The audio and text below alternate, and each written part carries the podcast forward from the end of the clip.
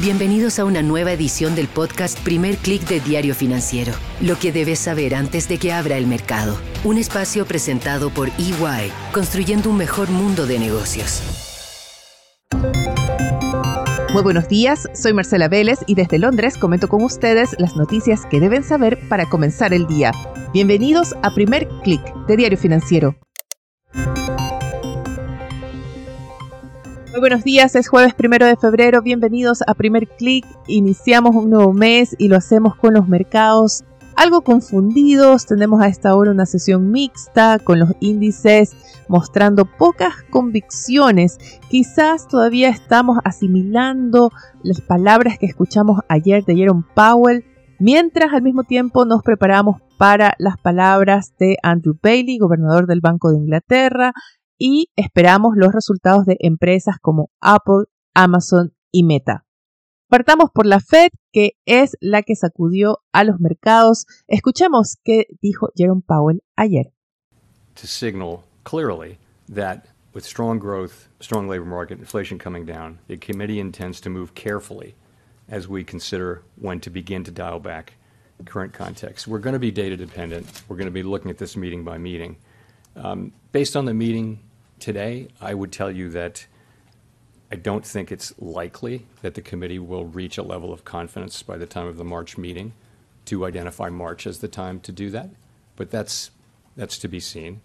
Acaban de escuchar al presidente de la Fed en el momento en que cuestionado sobre el horizonte de tiempo del primer recorte de tasas, la pregunta fue si veía la posibilidad de que la Fed se sienta confiada en la baja de la inflación en el corto plazo como para pensar un recorte de tasas de 25 puntos base.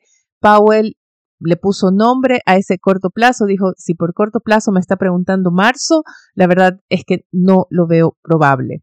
Esto lleva a un ajuste de las expectativas en el mercado. Vemos en los futuros de las tasas, estos están dando ahora un 96% de probabilidad de un recorte en mayo, ya no en marzo, sino en mayo. Y este ajuste de este retraso respecto a lo que se esperaba antes se refleja también en el dólar que está teniendo una sesión con un alza importante. A esta hora el índice de la divisa sube en torno a un 0,42%. Por un lado, el mercado lee que la Fed sí está listándose para recortar la tasa de interés. Por otro, el tono fue más reticente a adoptar un sesgo demasiado expansivo y esto golpeó de alguna forma las expectativas. Lo vimos en ese cierre de Wall Street negativo que tuvimos ayer. Se trató de la peor sesión para los índices estadounidenses desde septiembre pasado. Esta mañana los futuros de Wall Street, sin embargo, están tratando un repunte.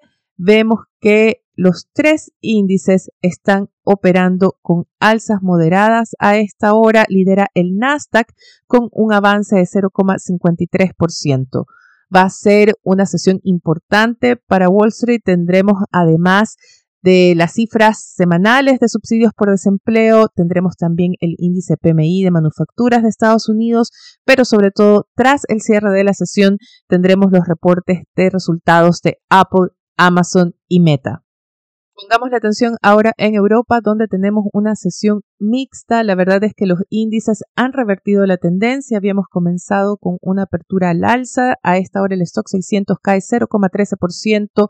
Solo el índice español, solo el IBEX avanza a esta hora en territorio positivo. Vemos también alzas en el índice inglés. Y es una jornada intensa en Europa. Tuvimos a primera hora los resultados de Shell, la petrolera impulsó al sector de energía.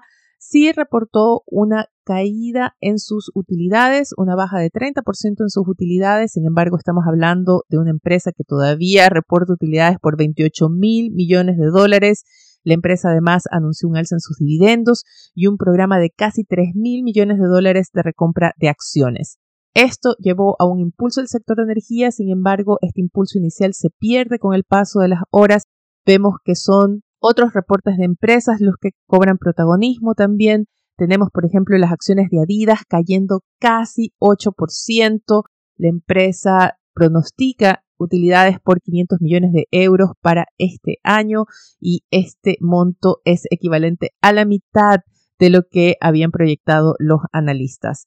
Por el contrario, tenemos una sesión positiva en Deutsche Bank. El sector bancario europeo, la verdad es que lo está haciendo bastante bien y Deutsche Bank ve subir sus acciones 4,50%, anuncia también un plan de recompra de acciones, alza de dividendos. Así que por ese lado teníamos eventos positivos, también noticias positivas desde lo económico. Los índices PMI de manufacturas en Europa mostraron que podríamos ver ya el inicio de un repunte. Estos índices se mantienen en territorio de contracción, estamos hablando de cifras por debajo de 50 en la medición del PMI. En España, Alemania, Francia, todos estos índices de manufacturas tienen cifras de en torno a 43, 45, 47. En el caso de España es el que presenta el mejor repunte, ya acercándose hacia ese nivel de 50 que marca la diferencia entre recesión y expansión. Estamos a la espera de los datos de inflación de la eurozona y más tarde escucharemos nuevamente a la presidenta del Banco Central Europeo, Christine Lagarde, quien tiene agendada una presentación pública.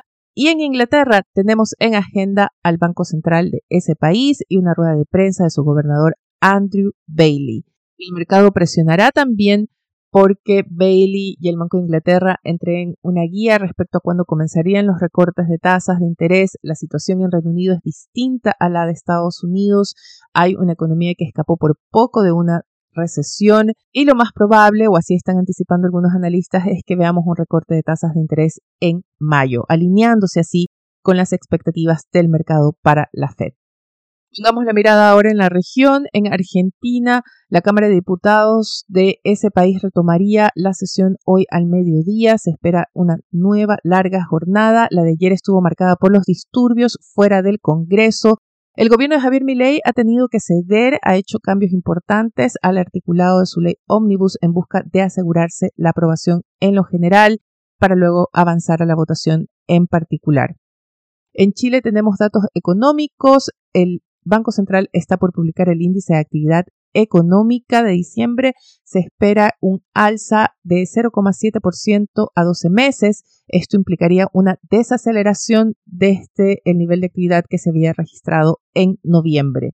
Muy importante, ayer tuvimos también datos por debajo de las expectativas en producción industrial, de cobre, manufacturas y una acción de parte del Banco Central, esta vez alineada con el mercado, se dio ese recorte de 100 puntos base. Diario Financiero destaca en su portada la acción del emisor y recoge las expectativas del mercado que ahora anticipa recortes aún más agresivos en la tasa de parte del Banco Central de Chile. Además, en DF Sud pueden seguir las acciones que tuvieron ayer los bancos centrales de Colombia y Brasil. En el caso de Brasil, se anticipa que la tasa bajará hacia 9% desde el 11,25% que alcanzó ayer y llegaría a 9% hacia fin de año. Con esto me despido por ahora. Los invito a que sean actualizados de las noticias del día y más visitando nuestro sitio web de f.cl y de con las noticias de negocios de Latinoamérica.